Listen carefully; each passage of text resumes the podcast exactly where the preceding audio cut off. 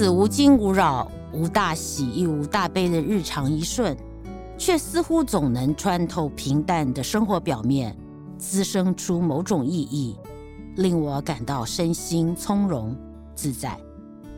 我时时提醒自己，要设法觉察的活着，要好好的过家常日子。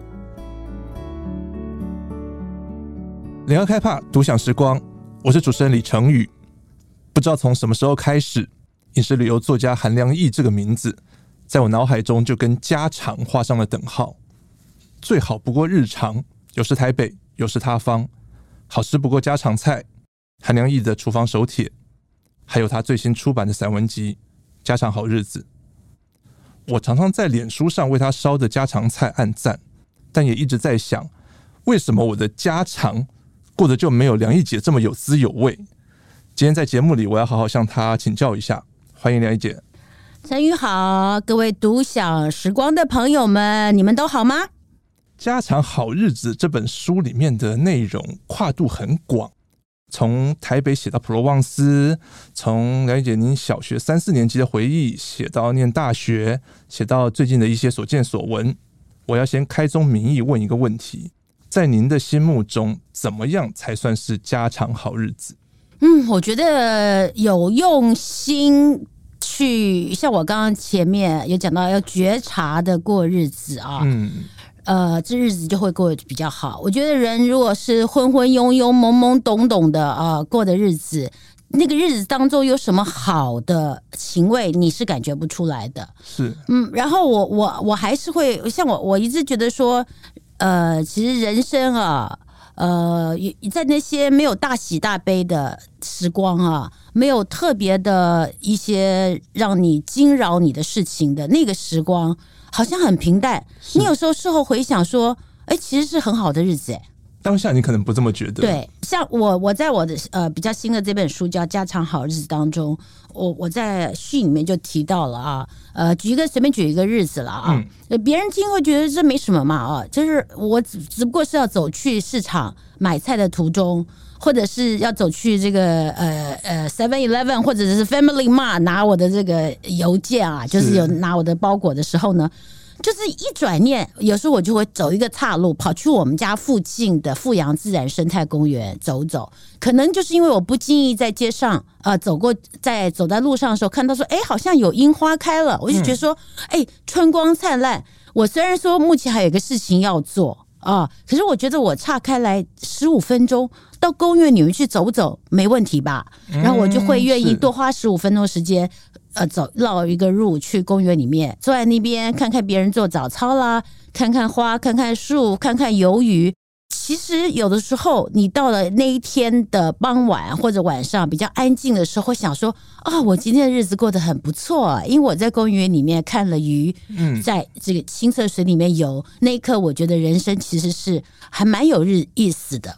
所以这往往跟心境有关、哦。是，还有就是你是不是？呃，我自己也常常会讲啊，就是因为我是写作饮食的人嘛啊，那很多人就会觉得说，哎呀，那是因为你们这个，呃，我又好像是一个半退休的生活啊，什么就是，就说我我一方面是一个家庭主妇，也是一个写作者，他们他们就说，啊，你的时间比较多嘛，他们不知道是我们在赶稿的时候，对，其实也是蛮惨的，对，而且而且就是你换比较现实的角度来想，上班族呢，你中午吃饭的时间休息打混跟同事聊天，你。还是有薪水可以拿，可是我们这种 freelancer 在没有工作时间就没有就没有收入啊。可是问题是，这对于我是没有形成一个什么很大的困扰，因为我觉得就是主要就是，我觉得我比较幸运，是我的物质欲望，我的确很好吃了啊。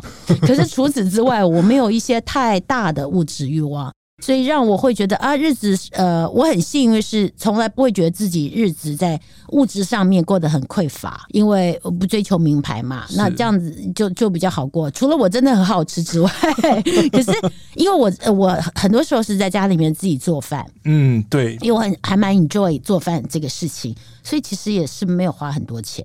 通常我们读者都会很羡慕像梁一杰这样的饮食作家的日常。就刚刚讲到一些，我去附近的公园，对，看一看呃花鸟鱿鱼，或者是说，我觉得我们羡慕的是一种生活风格。是，我觉得哈，生活风格，因为这个陈宇跟我曾经问过我啊，就是说风格是不是呃特意营造的？嗯、这绝对不是，因为我觉得应该这样讲。刚刚我有讲说啊，我去公园里面走走，还有另外一个例子啊，我觉得就是你的刚刚陈宇讲讲的非常好，就是一个心境，你是不是让你自己心能够比较有余裕的去感知这个世界，感知你周遭的环境，或者呃讲的比较这个。体谅别人在做什么，或者说同理心，那这些我先不讲。我想说最简单就是我活在我自己的小宇宙当中，说其实我要觉察到别人干嘛，我不能对别人形成干扰。嗯，可是，在没有对别人形成干扰的这个状态下，我会很特意的会让自己能够去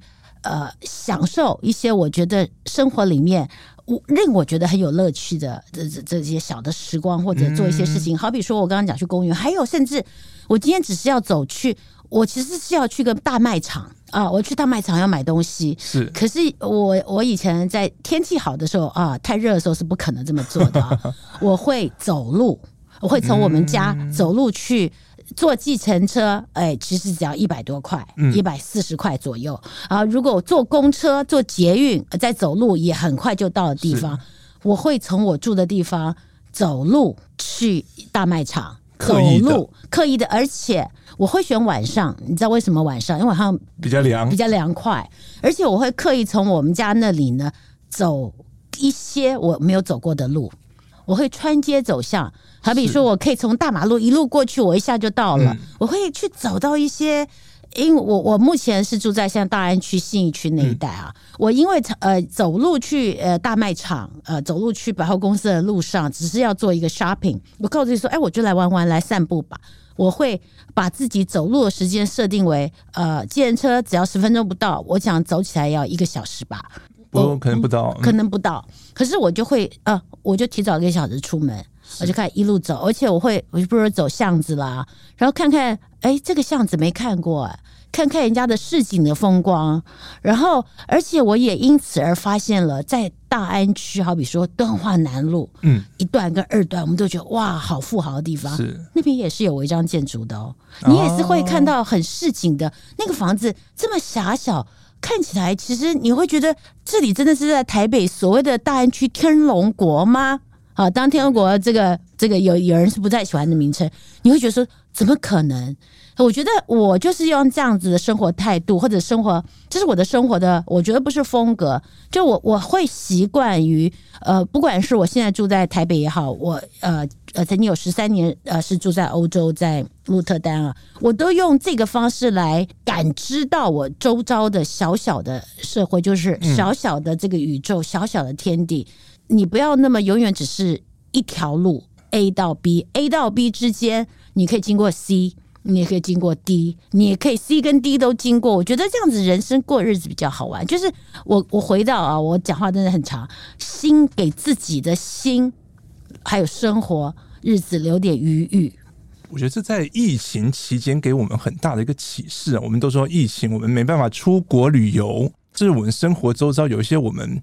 没经过或没路过的一些小巷小弄，也可以当做我们是一个好像一个陌生的地方，这样子转换心境去旅游的感觉。对，而且啊，有时候你你你这就算不是旅游，就是你换一个眼光，换一个心态来呃，说虽然我是台北土生土长，我想说，嗯，我今天觉得今天我可以做观光客，然后好随便又举个例子，我生活中的例子，我会一个人坐呃这个捷运文湖线啊，而且必须要从这个好比说从六张犁，嗯，是要。往内湖方向走，就木栅往内湖方向，为什么呢？因为这样子会经过松山机场。嗯，当你从中山国中站啊，我不知道这个呃朋友们，你们是不是台北人啊？有没有坐文湖线？你过了中山国中站，你会看到哇，眼前一片开朗，或或机机场停机坪，然后你会看到天气好的时候，有白天的时候，你会看到远远的基隆河。还有点好像那个湖水，好像河水好像还会闪光。它刚好对面你会看到呃整个大阳明大屯山系啊，然后觉得那个视野一下开朗，然后看到呃停机坪上有这个飞机，我每次在那一刻都觉得哦好快乐，日子其实可以在那一刹那，永远在那刹那会给我一个惊喜。而且我就算现在要去什么大直那一带的时候啊，坐捷运，我自己是一定会设法坐到捷运的第一节，就算站着我也要站站着看到那个。然后我平常也会，我在捷运上也是会看书或者滑手机，可是，一过了中山国中，我就把手机收起来，然后我我就是要迎接那一刻那一道风景，那一道风景会觉得嗯。能够看到这个风景，我还对那个风景能有个感觉，哎，我还蛮幸福幸运的。那我觉得像这样子，日常生活当中一些不经意的，可是要你自己去观察的美，常常让我觉得哇，其实家常是可以有好日子的。所以就是那种刚刚刘一姐说的感知能力，对美感的，对，对生活周遭事物的这种感知察觉，对。对，我们每次坐文湖线，我们都只会在嫌说车厢为什么人那么多，这么挤啊。其实就是，其实是很挤，可是就是到第一节去吧，到第就是，如果你是从木栅 过去，起码你可以看有那么十秒钟时间，会觉得哎呀，还蛮漂亮啊，就是可以开心十秒，可能一天就会比较好过。您书中也谈到很多的日常是跟回忆有关系，是大家都会觉得说哦，现在过年的气氛好像越来越淡了。现代人好像也很矛盾，摆荡在我到底要去外带年菜的便利性，还是说啊，我要传承过年一起来做年夜饭的传统的习俗氛围？而且你在书中里面，我觉得找到一个平衡，或者是说有很有新意的这样的做法，嗯、对，你是怎么挣扎的？我我我其实哈。我个性当中有一个很大的，有时候有时候对我来讲，我认为是让我日子比较好过。对于别人可能就觉得，哎呀，这个人也太懒了吧。就是我有点懒，然后我有一点点随性啊，然后不是那么有有纪律的一个人啊。除了工作的时候还有点纪律了。你说过年这个事情啊。我早期我的父母还在，我爸爸在，以及我的大姐梁璐还在的时候，我们是会，尤其爸爸在的时候，我我那时候住在国外，可是我会回回台湾过年，过年会大家一起呃回到我们所谓的娘家，呃，跟我爸爸年纪大嘛，有有这个呃外籍佣人在帮忙照顾他啊，后来还有大陆的，那就是会一起来做年夜饭。可是当我姐姐走，我爸爸走，我姐姐走了之后，家里就变成我了。那那个时候，我是负责做年夜饭的人。刚开始那一年呢，我还大部分都是自己做的菜，坚持自己做。对，因为就是其实也是因为我我我因为懒嘛，然后混混混混混也没有地方可以买年菜了，来不及订了。我连别别说去外面聚餐了，我连年菜都忘了订。那可是因为我平常都有在做菜，所以要做年菜了。我就想就辛苦一点，可是比平常辛苦要做多一点，可是也不是很难的事情，就是我不用特别去想什么就可以做啊。然后，可是那一年做完之后，我觉得哇，也太累了，而且那个时候没有外籍的那个，就是我没有外劳可以帮忙啊，这一个人切菜什么，哇，真的太累了。所以第二年开始呢，我就会比较有纪律的，在过年前一个月就先订年菜，会订一些我觉得我做起来会太累嗯的菜，比较复杂，比较复杂。对，或者呃订的都是一些，比如辣味这种东西，你可以先订起来。好，好比说狮子头这种东西，你可以先可以放着订起来。嗯、那像鸡汤这种呢，我都是为了家人订，我不自己没有很爱喝鸡汤。嗯、那我我会因为觉得啊，直接订了会比较简单，因为我我不喜欢处理一整只鸡，所以我就请人家做。嗯、可是有些菜我会自己做，你知道那种要要现炒的，或者鱼啊鱼，这种你都一定要自己做。对，那这样就会变成说我是一半一半。然后在除夕当天早上，我会去传统市场买买买鱼啊什么的啊。然后我也会跟市场熟悉的摊贩买一些，事先就跟他们讲好一些东西是个半成品，我会买半成品回家来很快的来来做一下。好比说，你可以跟市场买台菜的台式的什么套 Q，烫好的套 Q，是或者他已经帮你烫好的呃什么芦笋。像这些套 Q 这种东西，或者呃，就是有一些市场，它会，我以我是讲的是我以前住在天母的时候那个市东市场，嗯，它会有一摊专门卖什么，我讲烫过的套 Q，烫过的呃鲨鱼这些的啊。嗯、那像套 Q 或章鱼，我会回来做一个凉拌菜，哦，我不会就是拿回来这样吃而已。然后好比说，如果卖盐水呃鸡啊、油鸡啊这些的话，我会买现成的嘛啊。嗯、然后可是有时候我会把它拿回来以后拆掉，就把。我会说你你你就给我一个大鸡腿，嗯，你也不用帮我切了，我就把它拆丝，也可以做凉拌，或者也可以做炒一些东西，自己在变化，自己在变化。那这是我平常日常生活都会做的，然后过年的时候当然是更是会这样子嘛。因为过年的时候，我会觉得说，如果你要吃中国菜年菜的话，应该有凉的，有热的，要分两次上。第一次先上都是凉的菜，卤菜这些东西啊。我第一年都还，我我其实今年是没有卤啦，我之前都会自己卤牛腱，因为这是我们家过年一定会吃东西啊。你知道卤蛋啊，海带。我今年是没有，因为今年是特别懒的一年啊。然后我举呃，还有一个东西，我一定会自己做。过年前一天或两天，嗯，一定会自己做，就是十香菜。十香菜也很复杂啊。对，那是我唯一过年会做的东西，因为是一个仪式。因为对我来讲。有人曾经问我说：“你觉得，如果你只能举一个菜，最能够代表你父亲或寒假的菜或过年的菜？”我说：“哦，那就十香菜了，因为我从小吃到大。嗯”是啊，没有吃十香菜，就好像没有过年一样。嗯。不过我曾经有一年，就是三年、四年前吧，三四年前，就我当我们家的呃这个年菜的中中破塞已经好几年。三四年前的时候，有一年啊。我就想说，我不要做十香菜了，嗯、我又没有这个佣人，又没有外劳来帮我，我光是切那个东西我都切到，然后我叫苦连天啊！又要炒一锅，形容一下十香菜这种十样的这种素的食材，我们要怎么样处理这个这个过程？它都是要切成像丝，好比说十香菜，在上海人又叫它如意菜，南京的人好像叫它十样菜。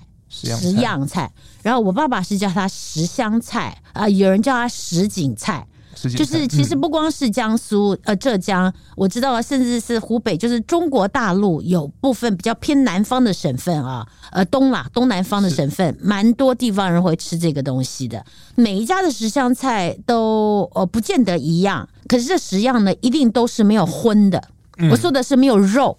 对，没有肉食，没有鱼，哈，不可以有虾米这些东西。它不见得是传统所谓的素，就是不是佛教呃宗教的素，因为它可能会有呃蒜苗。有人家像我们家，我爸爸喜欢放蒜苗，嗯嗯嗯，你也可能会呃有呃呃呃姜丝是算了，唯一我爸爸会放不是那么素的东西就是蒜苗。那如果你要呃你是纯吃纯素的人，你就不能放。呃，蒜苗，嗯，那十香菜呢？通常它结合了干货，是跟当令的蔬菜，还有呃一些就是比较没有季节性的呃一些甚至加工食品。我所谓加工有很传统的豆干，实际上当中你可以随意调配，一定要有的如意菜嘛，一定要有黄豆芽，如意的形状，如意的形状，传统中国那个辟邪的玉器啊啊，一定要有黄豆芽，然后一定要有豆干，一定要有胡萝卜。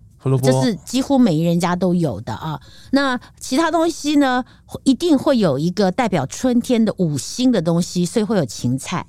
讲春蔬会有一些当令的哈芹菜，然后有一些人家会放一点腌制的菜来提味，因为腌制的菜有发酵过，它有鲜味。好比说，我们家有时候是放酸菜，呃，后期啦，早期是放呃雪菜、雪里红。或者呃榨菜也可以，或者呃可以放呃酸菜，客家酸菜，我知道来有口感，也很脆脆的，对，脆脆的，然后增加味道嘛，有咸味。我还知道有些人家比较有趣，会放酱瓜，这可能来酱瓜我吃过，我吃过，对，切也是切成细细长长的，丝也很好吃，一定会有这这几样东西。然后呢，像我们家还会放呃笋子。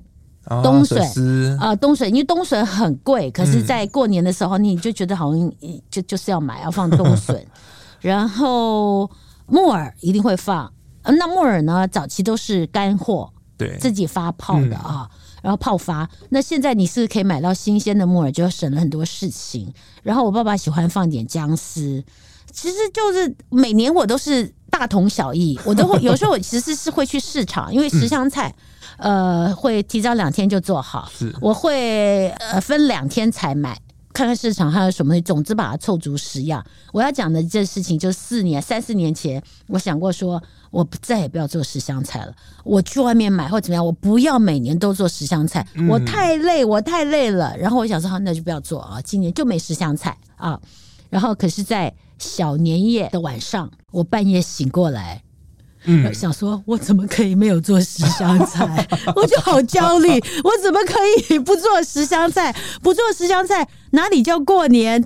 哪里叫？我就觉得我好像愧对韩氏历代之祖先，这是真的，真的自己的那一关还是过不去。过不去，想说我怎么可以没有做？这是我们家的这个我父亲家的传统啊！嗯、我从小过年就一定要吃十香菜，我怎么可以没有做十香菜？我怎么可以呃，就是感觉好像对不起我的爸爸，对不起我的。大姐，就是感觉，所以第二天一早，那那次真的好笑。我第二天一早，幸好你知道市场一直开到除夕夜嘛，嗯，我一早去市场，赶快奔去市场买齐了所有的东西，然后把它该切，像我刚才讲豆干或豆皮啊。所以那次呢，我就非常投机取巧的就没有用豆干，因为豆干切丝很麻烦，嗯嗯、豆皮切丝很快。还记得那年我用豆皮，有些诀窍在。对，然后把它切切，然后很快的炒。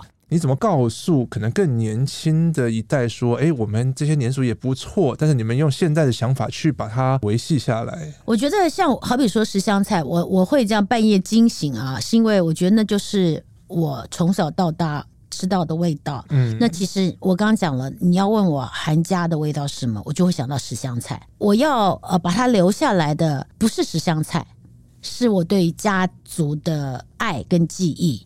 我要留下来的是这个传承，起码我可以做的是到我这一代为止，我还继续做，因为我自己并没有小孩，所以是没有人会吃到的。那如果我的我侄子呢，又是一个 ABC，你知道美国生的小孩，嗯、那有一天他愿意跟我学的话，他记得这味道，说哦，我记得小谷龟跟在爷爷家吃到的菜，我好喜欢。他小时候说他很喜欢。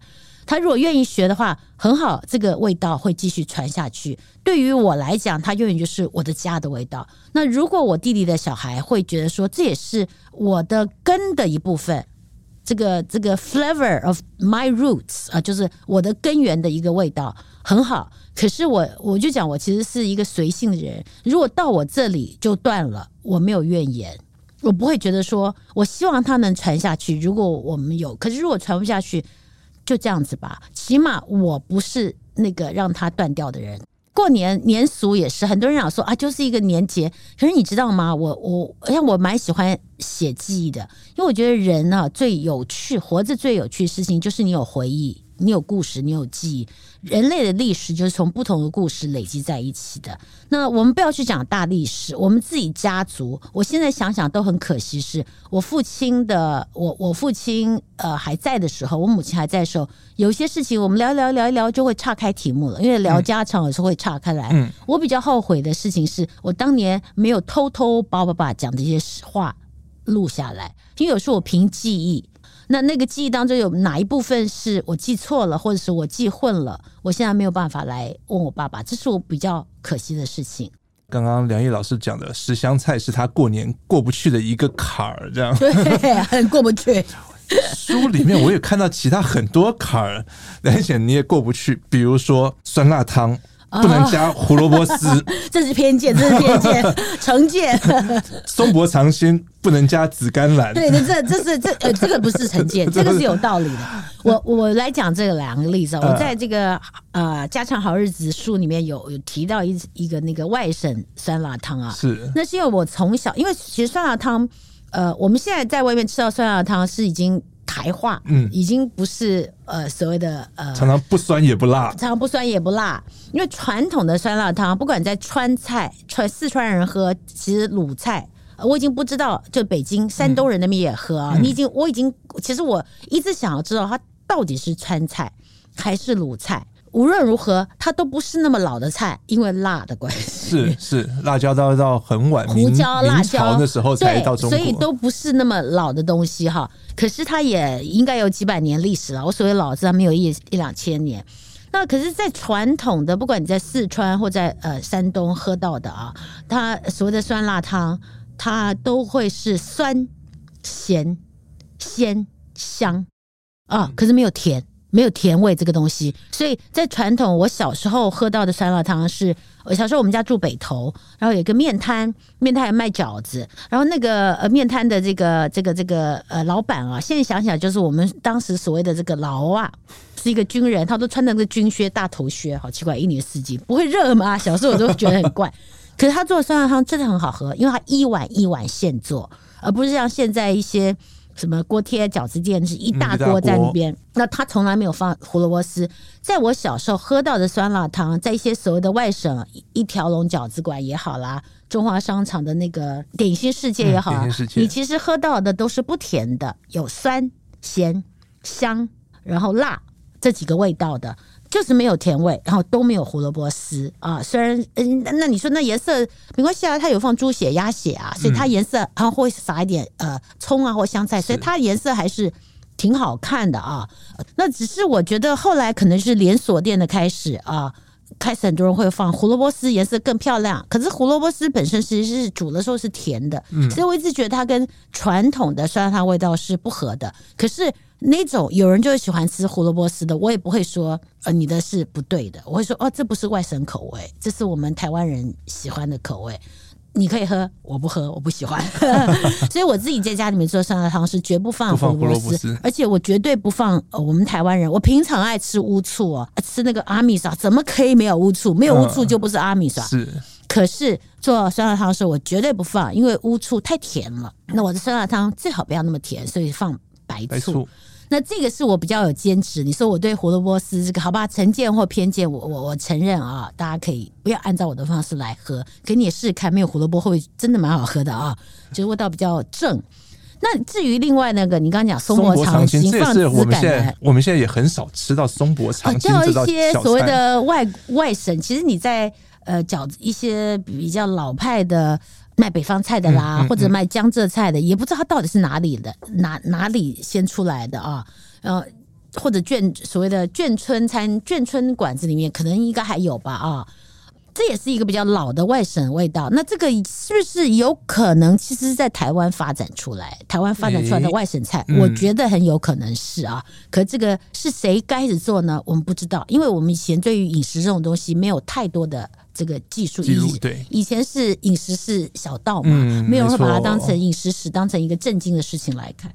所以在台湾的一些菜，呃，我现在先插到别的地方，像苍蝇头从哪里来，我们大概可以追到它的根根源。松柏长青真查不出来啊、呃！我在不同的餐厅都吃过，以前到现在，大部分松柏长青，什么叫松柏长青？还有白菜，有花生米。然后白菜是用白菜帮它切顺丝，而不是逆丝来切那个帮子，而没有菜。然后有香菜、香根，然后有一点葱，然后呃花生米、白菜帮子、香根跟葱，然后就这样子了。它是要松柏长青，是因为是冬天嘛？冬天的时候你还看到那个葱。呃，你看到白雪当中，你也看到葱，绿色有绿色的，然后你看到香根、香菜，都是松柏长青，松根柏，嗯、然后衬在白色，还有那个呃，还有豆干，忘了讲，还有放豆干要切丝啊。其实它拌在一起是一个清脆，然后酸，有点酸甜，因为白菜其实是本身是有清甜滋味。我觉得是非常非常好，还有香，因为它放了花生米。嗯啊，那这个花生米我是不知道松柏长青当中问的花生米象征什么，我是看不出来了。可是的确放了之后，让它的质感、质地、texture 跟它的味道都变得丰富了，也特别的香了。这是我觉得很开胃、很好吃的一个菜，也非常容易配酒，西方的酒、中国的酒都很适合的。可是有一次我在一个很有名的、还蛮有名的一个餐厅，朋友。我在家常好日子有有写我的一个访客，他点了这个菜，我想说，哎，这个菜好像跟江浙馆子里面这家江浙馆子以前没做，他现在怎么也做了？好，没关系，点。一上桌之后，我一看，你给我放的紫甘蓝，我就觉得不可思议。怎么讲呢？为什么这个是我反对？虽然加了紫甘蓝，颜色变得比较缤纷，它就不叫做松柏长青了。它的一个紫的东西，怪里怪气。更重点是，紫甘蓝很干，白菜帮子是清脆，富含水分。白菜的菜帮子部分是非常有水分的啊，咬起来是咯吱有声，很很 crispy 的。感觉啊，然后我刚刚讲那个跟花生米放在一起，一个 crunchy，一个 crispy，是非常非常好的口感。还这样那个豆干是软的啊。那可是你放了紫甘蓝进去，虽然你也切成这样，紫甘蓝很好切嘛，你一个干干的味道，而且紫甘蓝有一点点些微的苦味。极小、极为极为苦味。很多人可能没有吃错，因为他可能泡了水或怎么样啊。可是他们在拌的时候，这紫甘蓝基本上它没有很吸水，哎，它拿出来之后，因为他们拌这个菜的时候必须要干。嗯对，所以他可能把它泡过水之后，泡去苦味之后，再把它拿出来，又要沥干到很干啊，你还是能尝出一些些极轻微的苦味，然后你还是会觉得这紫甘蓝太干了，它是没有水分的，它不像白菜是有天然的水分，它吸不进去这些酱汁，它吸不进去那个酱油，吸不进去那个醋。吸不进去，呃，我们还要撒一点糖，吸不进那个咸味，它总之就是很不吸味的一个东西，所以它在那个菜里面变成了一个很尴尬的，也他自己都很那处境都尴尬。那我觉得你放这种东西，除了好看之外，你如果让它漂亮没关系，你放辣椒丝影响不会太大，因为辣椒丝如果你去了籽，去了它的那个蕊之后。台湾辣椒一点都不辣，你真的要漂亮，你加辣椒丝，我还觉得说，虽然也不是松柏长青了啊，没关系啦，最起码我能接受，你知道，因为它对它的滋味，还甚至喜欢吃辣的人还会觉得，哎，一点点微辣，它也，我我觉得这是另外一个菜。可是紫甘蓝，我个人觉得没道理，所以那个菜我真的觉得说，哇，好失败。这个是因为我，我像我刚刚讲，我就会觉得说，呃，他能不能？你加一个东西啊，我越年纪越大，越觉得其实呃，生活可以减法，烹饪也可以减法。嗯、你加了它对它没有帮助的东西，你就不要加了。或者是说，应该照着它的脉络加。是是，那有时候其实即使按照它的脉络加一个东西，其实也不会让它变得比较好吃。我宁可不加。嗯好比说，我知道有一阵子很流行放很多花在那个菜上面，是食用花。食用花，那些食用花有些是因为他们会选一些没有什么特别味道的食用花啊，就是很漂亮。我觉得你加了它干嘛？就是漂亮而已嘛。因为现在我们都是手机先吃啊。是啊，是啊。可是我 我我所谓的减法，就我说我不是跟别人讲说我的才是最好的，可是我。每个人饮食的口味不一样嘛，嗯，我我吃东西时候我就不喜欢看到你摆一堆花在上面，我觉得你你那你多了这些花，我要要多 charge 我一百块，我宁可怎么样？以实吃为主，这样 没有办法加到分的，不要给我。对 对对，对，这个反映出来两个有趣的点哦。一个是我们现在都太重视我们饮食的视觉，因为我们现在手机啊这种拍照功能太容易、太方便了，可能我们必须要把我们吃的东西好好记录在我们的这个社群网站上面，FB、IG 上面，告诉大家说，哦，我们今天吃了很漂亮的东西。另外一个就是刚刚像梁老师讲的。我们是不是在创新，或者是说厨师在想新菜的时候，我们有没有照着他的这个原本菜的脉络来走来想？嗯、像我刚刚讲那花，其实有点不公平，因为有些东西放下去，我觉得是有是是有加分的。嗯、好比说，如果说以呃比较呃地中海那边，因为他们有很多 basil 嘛，就是我们所谓的罗勒啊。是我有时候会吃到一个沙拉啦，或者吃到一个主菜里面，它放了，它会在里面放一点罗勒的花。因为它可能酱汁里面可能有放一点青酱或什么东西啊，是。那它在上面放一个罗勒花，或者说它在这个海鲜的或者番茄的东西有番茄或海鲜的东西，它它加了这个一点点的罗勒花，加一点点罗勒花，其实是好吃的。嗯，因为你不带你讲，这就是脉络，你顺着脉络下来，加了这个花之后，你吃到那花时候会有一个哎。不同于以前我吃到的一个一个清香，一个花香，哎，挺好的。有它意义在里面，有它意义，我这个我完全不反对。可你在上面给我加个金盏花，我就觉得就不必了。嗯，没有的话也不干扰这一道菜。对，你就是就然后所谓的刚刚陈宇有讲啊，呃，我不是一个完全不重视菜的长相的人，只是我对于我想我对于美感，我是觉得要自然。你撒了很多花，如果你今天讲说今天你是你知道菜的用意是要模仿一个春天的花园，是叫花园沙拉，春天的花园沙拉，你撒了很多的花，春天的花，我觉得哦合理合理，不见得是我喜欢吃的菜，可是我觉得合理啊。可是你撒了没有意义的话，我就觉得没意义。那我觉得现在手机先先吃的一个大的问题，什么叫做好看的菜？一个菜如果它能够。像你说松柏长青好不好看？我觉得挺好看的，有白白的，加上一点简单的绿的，加上一点松，对对，那个豆干其实就是松柏的木干嘛，那个颜色。哦、你说其实那个菜是不是其实也蛮漂亮的？是我需要加上什么把它堆的好。如果说你一定要讲那么现代，你可以把它堆的高一点，让它有立体三 D 感，嗯嗯、而不是摊在这个盘子上，那很漂亮啦。你需就需要去加别的东西吗？不需要。这是我对于一个菜，我们所用英文来讲 presentation 哈，品相好看不好看，就是涉及了你看艺术作品，你看电影，有人就喜欢轻简的美感，嗯嗯嗯有人喜欢华丽，是。啊，那我们现在很流行，尤其因为 Instagram 的关系，华丽的好像是比较占上风。好，你喜欢那是 OK，我我我不见得要需要接受，可是我我不会去反对你，我只说我自己不这么做。所以，我们对于这种食物饮食感受感知，然后透过像了解这样的文字的书写，其实我很喜欢你在书里面描述的一段往事。我觉得这个。对我来讲很冲击、很震撼的这个小小的故事，哪一个？好可怕啊？你说的，就你小时候，你说你偷戴妈妈的珍珠项链，对对对，偷戴妈妈珍珠项链，可能很多小女生都会呃，为了漂亮，为了学妈妈会做的事情，但是你还偷吃珍珠项链，我觉得这个是很特别。你把珍珠项链的珍珠，你用牙齿先磨一磨，对，然后你还用珍珠去蘸冰箱里面的牛油，然后你感对，你会感受。到牛油的那种滋味，然后珍珠的质地，然后我觉得这是一种好特别的感官味蕾的这样的一个经验。对我，我这个事情不晓得为什么哈，我记忆超级深刻，到现在都没有忘记。那个时候我应该是六岁半左右，因为我小时候很挑食，嗯很偏食。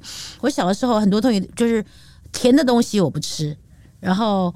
很多很多啦，我我挑食到我妈妈，因为我很瘦，因为我早读嘛，我早读一整年，我很瘦。我记得我在小学二年级之前，就是六岁半之前，尤其在小学一年级的时候，我妈觉得我真的太瘦小了，常常带我去看医生，说这孩子还去看是肚子里面是不是有蛔虫啊，什么什么之类的啊，怎么的看？你要看我医生看我平常也正正常常，好像也没有，也也就是一个普通的小孩。他说：“这小孩没问题，他就是不爱吃。那那你就让他不想吃就算了吧，你不要强迫他吃。所以我妈妈那时候也没有强迫我一定要吃什么，不要吃什么。我想吃什么就吃什么。我觉得这点，我后事后想想，现在想想，我觉得我的父母很明智。他们当时如果一逼着我吃什么东西的话，其实会有反效果。以后就当不了饮食作家了。对，他就是你高兴怎么样就怎么样。那我喜欢吃，我我记得那时候我喜欢吃一些美国的东西啊、呃，就是西方的东西。”饼干啊，cheese 啊，我爸就去买给我吃啊，这样讲。好幸福哦！对我爸，他们想说你都已经不吃东西了，你喜欢吃的东西我们也买得起，就 就就买来给你吃吧。然后我比如说我不喜欢巧克力啊，就是很特别的一个小孩子啊。那我还记得有一天，就是我六岁半左右，后来我试想，应该因为我念二年级嘛，就六岁半之前的时候，为什么会？其实那个不是是一段是。珍珠项链，我很喜欢去，就像一些小女孩，刚刚陈月讲了，会跑去妈妈的那个衣箱里面，那个珠宝盒里面去找东西来玩，戴项链啊什么的。我那天在我妈的那个珠宝盒里面，就发现有一串呃珍珠项链断掉了，所以有一些珍珠。就流到就是呃就是盒子里面散了，有一粒的珍珠。然后我看了以后就想起来，我妈妈以前在带，我看我妈妈在带香奈要出门去应酬啊，什么时候，我妈都跟我讲说啊，珍珠这个东西其实就养猪嘛。那个时候那个时候养猪不太贵的啊，我记得我妈说哦，天然珍珠是贵的，养猪不太贵，可是养猪很漂亮，因为它是圆的。我妈还说，你看圆圆的颜色很漂亮。然后你怎么样知道是不是天然的真的养猪呢？那时候我们就要养猪，我们现在叫它珍珠。我妈就示范给我看，你拿一粒珠子在你的门牙轻轻的抠一抠，如果你可以感觉到你有点那个门牙上头有那个沙沙的感觉的话，这是真的，因为他们他们有告诉我，我当然后来知道为什么会沙沙的，因为是真生物嘛，啊，而不是化学那样模子，你会觉得沙沙。我妈就拿给我试看，哦，真的沙沙的。我那天看到那断掉的珍珠，就想起来，哎、欸，我妈妈曾经这样子做过，我就试试看，哎、欸，每一粒都是真的，都是沙沙的。然后我看的那个珍珠，那一刻我不晓为什么，觉得这个珍珠的颜色，这个养猪的颜色好像 butter 哦。然后我父亲，呃，我父亲也喜欢吃西餐，所以我们家冰箱里面常年都会放着一罐 butter。我说，哎、欸，这个那么像 butter，那我把它拿去跟 butter 比比看。会不会这样子用它来沾 butter 会很好吃呢？我就去拿了那一颗珍珠，就把那罐 butter 从我们家冰箱拿出来，就舀取那个 butter 来吃。一吃就说哇，原来 butter 是有盐的，我是有盐的奶油啊！嗯嗯嗯我还记得是阿罗利，还是都记得。对对对，那个时候的应该是阿罗利吧。然后我一吃说哦，原来奶油这么好吃啊，牛油这么好吃，我就一直吃，一一就拿那个珍珠一直去咬。然后我会把整个珍珠，现在想好恶心哦，我好脏哦，就把珍珠去咬那个呃奶油，然后就一口一口一口哇，吃了呃小半罐的这个奶油，仿佛我觉得对我来讲印象非常深刻，那是我饮食的启蒙，似乎当然是渐进式的，可是在我的印象当中，在我的这种心就心里的心灵的记忆当中，好像就是从那天开始我。变成一个不挑食的小孩。您把这些往事都用文字记录了下来。了解你说，写作是跟自己的对话和解的过程。但是我们在一般人的想象中，这种书写饮食应该是比较欢乐欢快的写作主题。我好像也没写什么不快乐的事情啊，除了一、嗯、我我在这本书是没有，在上一本书，我在上一本还是上一本书当中，我有写一篇比较长的十香菜。因为那个当中，我讲涉及家族故事，涉及家人的相继的离世。嗯，因为我讲说那是我们韩式的传统，所以我一定会提到已逝的亲人亲人。那一篇是属于比较感伤的。是，可是我觉得我在家常好日子，以及我大部分在书写饮食的时候，那个回忆，我不会说是一定是欢快的，可是其实往往不是那么悲伤的。嗯嗯啊，因为我想到这些菜。想到跟这些菜、这个食物有关的人的时候，我我我感觉我自己充满的是脉脉温情，所以我我我可以写的是一个呃很温情的东西，因为这个我觉得这也是要感谢我们的家庭的呃生长的环境。我我长大之后才知道，很多人小时候从小在餐桌上吃饭是一个很难挨的时光，不是家里的菜不好，是那时候爸爸或妈妈是在教训训话。你今天在学校里面怎样 怎样怎样？我们家从来不会这样子，吃饭就好好的吃饭。爸爸妈妈不会在吃饭的时候教训孩子，所以吃饭对于我来讲，家人围坐吃饭是永远是一个好的、正面的、快乐的，没有任何不愉悦的回忆。所以，我对于吃，对于我来讲是没有太太不开心的事情。那呃，所以我写吃的时候，我刚刚讲不见得欢快，可是我我好像比较没有把吃跟悲伤连在一起。除了我刚刚讲十香菜，因为中间涉及了呃对呃亲人离世的不舍。是嗯。梁一姐，你的饮食写作写了超过二十年了，是出道很早，年纪 站在这个戏台下走出道，这样 没有八岁就出道了。怎么会开始写饮食？哦，其实是啊，我在这个后记，我在家长好日子后记里面有随便提，有有这个提到一点点啊。嗯、其实当初我开始写作的时候已经有点晚了啦，哈，我是二十多岁啊，都快三十了才开始写东西啊。呃，是因为我以前是在报社工作，那时候我还在编译，就是在联合报系，当时有个叫 叫当时叫做联合晚报，我在那边做编译。然后我因为有一些朋友啊，是当时都是呃副刊的主编跟作家啊，那我们常常在一起吃饭。那我每次吃饭的时候都很爱讲。上一顿吃了什么？接下来要吃什么？或哪一个东西好吃？因为在讲讲讲讲讲讲讲饮食情报，讲一堆啊！明明在吃了这个的，还要讲了别的东西，一直讲，一直讲，一直讲讲讲，然后还有自己的意见啊。有那我的朋友就跟我讲，我一个作家朋友就跟我说：“哎，你既然在做编译，而且你有偶尔也会写一点东西啊，你的文笔算是很通顺的啊。”呃，你又这么喜欢吃东西，然后你也常常会讲到很多。现在就你说你为什么不把你你这些东西写成写出来呢？嗯嗯嗯，我心想说，哎，可以啊。我想说，我小时候是文青嘛，我想说，哎，我为什么不用这个比较散文的呃方式来讲饮食情报？因为当时是在在我们已经在报上有看到一些饮食情报，就像我们现在会看到街上你去什么店是啊。呃，在哪一个呃辽宁街有一个麻油鸡很好吃？举例来讲啊，我写这种东西。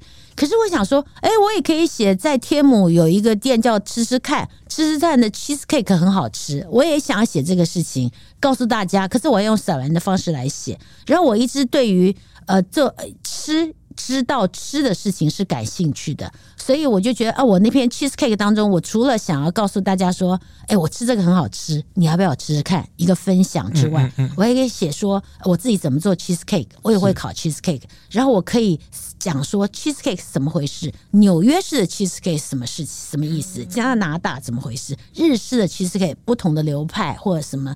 呃，德国的 cheesecake 用的是什么 cheese 啊？意大利是用什么什么？我就想说，哦，我来做一个写一个 cheesecake 的文章好了。不只是饮食资讯而已，是就是呃，除了要去哪里饮食情报之外啊，我还有这个这个 cheesecake 的科普吧。是，我就想要写这个东西，可是也不知道怎么怎么回事啊。我写着写着就写到说，我生命中我那篇文章啊，那个标题当时的标题真的非常超级文青，现在想起来都有点呃，就是叫做遇见百分百的 cheesecake。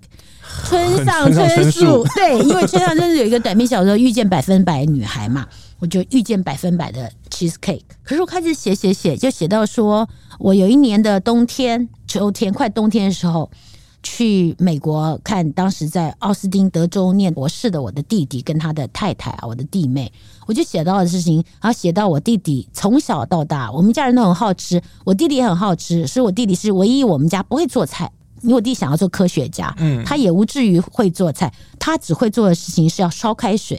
因为他说，开水一定要百分之新烧好的开水，泡面才会好吃，所以他会烧开水泡面。他只是还是有讲究的哦，他不会用热水瓶的水哦，这是他的讲究。然后我一到了那个奥斯汀看我弟弟，当天的晚上，我弟弟就跟我讲说，第二天他白天要去实验室做实验，没有空帮我做做早餐，他已经先做好了。他烤了一个 cheesecake，放在冰箱里面。那走之前，他要帮我煮好咖啡。早上我自己起床，起床就喝咖啡，吃 cheesecake。我说 cheesecake 你怎么会烤？我心想我弟弟是烧开水弟弟。他说我说你怎么会做烤 cheesecake 呢？我弟说我记得你最喜欢吃 cheesecake 了。我看到那个 Philadelphia 呃 cheesecake 就是美国的一个大牌子。它后面都有 recipe 啊，我按照那个 recipe 烤的啊。我想说，哇，科学家地理关系用 recipe 看了，他说一步一步就可以烤出来了。第二天早上，我弟弟就离开了啊。我听到我弟弟离开的声音。他们在美国奥斯汀那时候天气已经很凉了，所以有地暖，光着脚踏在那个呃踩在地板上是非常暖和的。我就走，我就听到我弟弟出去的声音啊，然后我就闻到满室都有那个咖啡的香味。然后我打开冰箱一看，果然有一个 cheesecake 啊。然后那 cheesecake 呢，烤的表面有的焦，有的不焦，不是一个那么完美的 cheesecake 啊。有有些地方是太焦。我切了一块下来，然后端着咖啡跟 cheesecake，我走到了窗边。那个时候正好我弟弟呃已经正要进呃，他跟他太太跟我弟妹两个人正好要进到。他们的，因为他们住的是一个美国人所谓的 condo，我正好要走到停车场，要进车子里面，外面是一个呃德州的一个冬天啊，你看树叶都是萧瑟的，然后我就吃了一口，我喝了一口咖啡，吃了一口 cheesecake，目送他们开着车离开，然后我发誓，一直到现在，我人生吃到最好吃的 cheesecake 就是那一口，我那时候那一刻有体会到我弟弟对我的亲情。我们的手足之情，而且那个 cheesecake，所以我吃到的其实不是不是真正吃到的一个 cheesecake，一个有点焦的 cheesecake，呃，我吃到的是我弟弟对我的情感，一直到现在都觉得那是我人生吃过最好的 cheesecake。这这当然是非常个人的，大家这个各位朋友你听到也知道，你要是吃到会觉得，呃，这 cheesecake 有点过焦了，可是对我来讲，那就是人生目前为止吃过最好吃的 cheesecake。所以我后来。我就开始写这个事情，那篇文章，写写写写，本来就是要跟你讲分享这个哪里有好吃 cheesecake，cheesecake 纽约市跟德式是什么差别，写到后来变成一个所谓的亲情散文，可那一种某种程度上也预示了，这是对于我来讲是我自己最喜欢写的一种方式，就是因为饮食对我来说永远不单是口腹之欲，当中有包含很多人情。或者甚至世故，甚至礼俗。所谓的礼俗，其实就是文化。还有饮食当中包含了风土之味、大地之味、气候、季节。那我也希望，就是人活着既然要吃，就好好的吃，好好的品味。那我希望呃，透过我的写作，因为我这么好吃，我从饮食上头获得这么多的乐趣。我从小都是很喜欢跟别人分享的人。我希望跟你分享到我从吃东西或者知道这些吃的东西背后的故事，或它背后的文化，让你在阅读的时候可以获得一点乐趣，甚至当你将来在吃到这个东西时候。你会觉得哦，原来是这样子，或者你跟我一样喜欢吃这个东西。你在读我的文章的时候，你会觉得，哎，我找到一个人有共鸣。其实那种共鸣感，对于我是作为一个读者，我很喜欢，我会很喜欢去阅读让我有共鸣的东西。二十年后的今天，我们每个人都可以在脸书上面写自己的实际，嗯，偷自己的漂亮的菜。或者是说我们在 YouTube 上面放我们吃东西的影片，我们甚至可以上 Google 的评论给餐厅几颗星。每个人都是美食家，每个人都是饮食书写者。如果要成为一个稍微专业一点的这种饮食书写者，我觉得你你就要培养你的专业知识，专业知识很重要。嗯，就是说。呃，你也可以，就是我其实我也会看 YouTube 啊，然后我在脸书上也会看到人写实际，我也有看部落格啊，通常是这样子啦。有一些人写东西的时候，他我看了几句之后，觉得哦，他讲的东西我都不要信了，这么惨，就是就是完全没有任何专业知识嘛。那没有专业知识，我我你干嘛要叫我看？我可以，然后我就会。替换，当然，如果你只是想要，因为我觉得说一句实话啦，如果你只想要抒发一下自己很很喜欢吃的东西，未未尝不可。人生哦，我们人都有不同的面貌啊，可以有不同的生活的方式。我也没有认为说你一定要成为一个很厉害的饮食写作者，可是万一。你就是想成为比较顶尖的饮食写作者的话，会有什么建议吗？我觉得就是要培养你的专业知识，然后你有永，就是说，好比我今天讲的一些也是，也是有点偏见。像我刚刚讲说，哎呦，什么酸辣汤不可以放胡萝卜之类的，你知道吗？我自己不要吃啊。哎呦，怎么可以像意大利人，他们会说，呃，吃明虾呃意大利面的时候绝对不可以放 cheese 啊，这个也是有道理的。嗯，因为我每次在台湾，只要看到那个号称是意大利餐厅。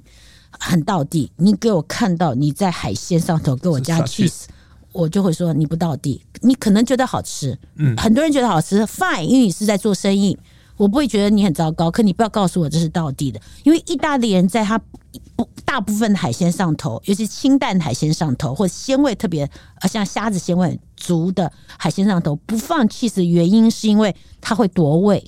好比说，我在呃呃威尼斯曾经碰到一个呃掌柜教训美国客人说：“你们要你们要多少面包，我都给你。你要气死，我绝对不能给你。你这个是明虾意大利面，脚虾啦，嗯嗯嗯那个 scampi，脚虾意大利面，脚下是很鲜的一个东西。你气死一放下去。”你就完全吃不到它的味道了，我怎么可以放这东西给你呢？这样我是害你耶！有他们的专业坚持。是，那我那一次听就觉得哇，也是另外一个启蒙，我觉得太好了。你知道他们不这么做的原因，其实是有他专业上的一个考量。是，那我觉得，因为那是他们文化的一部分，他们觉得我今天做这个面给你吃，是要让你尝到很好的番茄跟呃很好的虾合在一起的那个。水乳交融的美好滋味，嗯、你如果给我加了一个吃下去，就毁了，就毁了。但我觉得这很好，很专业的坚持。那我觉得作为一个比较所谓比较顶尖的饮食作家，你要知道为什么意大利人说 cheese 不可以加海鲜上的，你要知道意大利人为什么做炖饭不可以洗米，你要知道背后的科学的原理。意大利人可能初期他们不知道，他们我们是后来用科学知道，不洗米是为了它的淀粉质，而且一定要。一定要不停的搅动，都是让它的淀粉质能够更释放出来。因为意大利人的炖饭讲究的是那个汤汁是要像 sauce 一样，嗯嗯嗯，就是天然淀粉质的一个粘稠的汤汁啊。如果你了解到这一部分之后，这个部分的知识之后，你就会知道为什么意大利人吃炖饭不可以洗米，为什么一直要搅拌。我觉得作为一个顶尖的饮食作家，你不见得会写到，可你要知道这些。是，就像你我讲说，你要知道宫保鸡丁的原理是什么，它的味型在哪里？嗯、你要知道我们台湾菜，呃，苍蝇头是怎么来的啊、呃？它原来不是四川菜，它是台湾菜。我认为你对饮食知识要多方的涉猎。然后好了，你也可以说我不喜欢吃西菜，我只要做一个很很中中菜的或者很台菜的，呃，那你拜托你，你不要告诉我你是美食家，好严格。对我，我对美食家，其实现在人到处都有美食家。我觉得有广义的美食家，就每一个人都认为他是美食家。嗯，那很狭义的传统的，这可能是我所谓的。Gourmet 或者是美食的鉴赏者啊，这样的鉴赏者，我认为你应该要对饮食有客观，你你要有足够的知识，庞大的知识量来支持你，然后你要吃过够多的东西，是你才能成为最顶尖的。你讲自己是美食家的时候，没有一个人会反对你。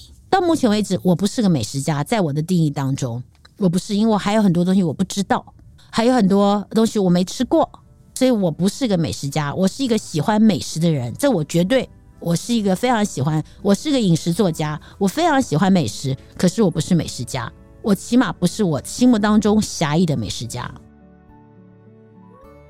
我们总是很羡慕旅游饮食作家，可以尝遍美食，饱览美景，而且能用极触动人心的笔触，让我们沉浸在对于一种生活风格的向往。饮食旅游作家韩良忆用文字。用简单的食谱告诉我们：关注日常，回味人生，每个人也都能过得有滋有味。今天谢谢良毅姐来陪我们谈饮食书写，告诉我们家常好日子要怎么过。也谢谢听众朋友陪我们到最后。谢谢陈宇，让我有机会畅所欲言。也谢谢各位朋友。上网搜寻 vip 打 udn 点 com 到联合报数位版，看更多精彩的报道。